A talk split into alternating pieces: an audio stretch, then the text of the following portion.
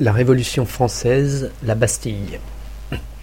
Le 12 juillet 1789, dans les jardins du Palais Royal, un jeune homme hors de lui vient de sauter sur une table. Il agite violemment une liasse de papier. Il crie Patriote, on en veut à notre liberté. C'est un jeune avocat, il s'appelle Camille Desmoulins. Aussitôt, la foule des promeneurs, attirée dans les jardins par un temps superbe, accourt, fait cercle autour de lui. Il tremble de colère et d'émotion. Il s'exclame Parisiens, ce que la cour de Versailles prépare, c'est une Saint-Barthélemy des patriotes. Vous vous souvenez sûrement de ce massacre de protestants que Catherine de Médicis avait organisé le jour de la Saint-Barthélemy.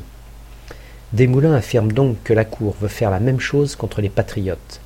Un frémissement terrifié parcourt la foule. Des cris hostiles s'élèvent. À bas la cour Vive la liberté Camille Desmoulins, qui bégaye un peu, dénonce les dernières mesures prises par Louis XVI. Pourquoi le roi a-t-il envoyé vingt mille soldats à Paris? N'est-ce pas pour écraser les amis de la liberté? Pourquoi a-t-il renvoyé son ministre Necker, un libéral, qui avait la confiance de tous? Au temps de Catherine de Médicis, les protestants se sont laissés surprendre. Il ne faut pas que les patriotes tombent dans le même piège. Aux armes crient Desmoulins. Une immense clameur lui répond. Aux armes le 12, le 13, le 14, ce sera l'unique préoccupation des Parisiens, se procurer des armes pour se défendre. On pille les boutiques des armuriers. Le 14 au matin, on envahit l'hôtel des Invalides. On s'y empare de plusieurs canons et de trente-deux mille fusils. Un grand cri retentit enfin. À la Bastille Imaginez une énorme masse de trente mètres de haut, flanquée de neuf tours énormes, entourée d'une double enceinte et de deux fossés pleins d'eau. La Bastille domine tout le quartier Saint-Antoine, elle écrase les maisons qui l'entourent, les couvents, les jardins. Elle apparaît si redoutable, cette Bastille, que beaucoup la jugent imprenable. Ils oublient que pour la défendre, le gouverneur, M. Delaunay, ne dispose que de quatre-vingts invalides, vieux soldats qui achèvent là paisiblement une vie de combat, et de trente Suisses pour les encadrer. Une foule énorme a envahi les abords de la forteresse. M. Delaunay accepte de recevoir les délégués de ce peuple en furie. On lui demande de livrer la poudre et les armes dont il a la garde. Il refuse. Dès lors, il est perdu. Quelques instants plus tard, deux colosses parviennent à se hisser sur les énormes chaînes qui maintiennent relevé le pont-levis. Ils les brisent à coups de hache. Le pont-levis s'abat sur le fossé et les assaillants s'engouffrent à l'intérieur. Launay fait ouvrir le feu sur eux. Une bataille sanglante s'engage qui va durer des heures. Des heures pendant lesquelles la colère du peuple devient de la haine. Launay espère que l'armée viendra à son secours. Du haut des murailles, il ne peut retenir sa joie quand il voit paraître les gardes françaises, au nombre de trois à quatre cents. Il s'approche au pas de charge. Sûrement ils vont enfoncer la foule. Pas du tout.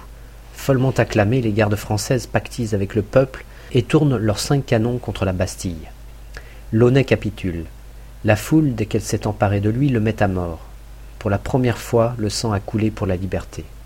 La Bastille était une prison d'État. Longtemps une simple décision royale avait suffi à y faire incarcérer sans jugement un citoyen. Même si en 1789 on n'en est plus là, il n'y a que sept prisonniers dans la forteresse, un criminel, quatre faussaires et deux fous.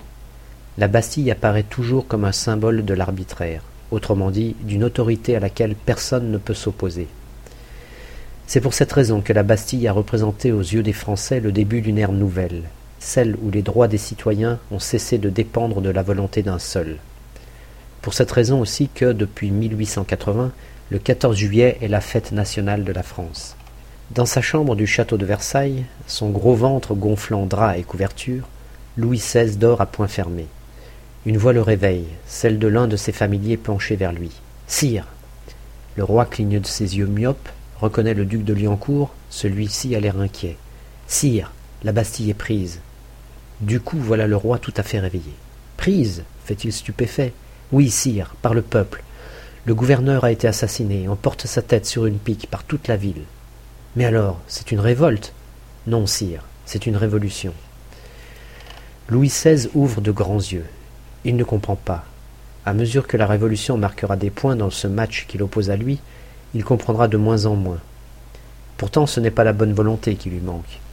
Pour apaiser ses sujets, il rappelle Necker, renvoie les troupes, accourt à Paris, ne reproche rien à personne, adopte l'insigne, une cocarde bleue et rouge, que se sont donnés les Parisiens révoltés. Il se contente d'y ajouter sa propre couleur, celle de la monarchie, le blanc. Du coup, voici que sont nées les couleurs nationales qui restent aujourd'hui celles du drapeau français, bleu, blanc, rouge. Il ne comprend rien, le pauvre roi, quand on lui dit qu'à travers les campagnes commence à se répandre ce que les gens appellent une grande peur. Les paysans redoutent que les nobles, par haine de la Révolution, ne veuillent, par la force, tout rétablir comme avant. Alors, ils prennent les devants et attaquent les châteaux. Partout, ils brûlent les antiques documents où sont inscrites les corvées qu'ils doivent effectuer pour le Seigneur et les redevances qu'ils sont contraints de lui verser. Comment Louis XVI comprendrait-il? Tout cela est pour lui si inattendu, si nouveau.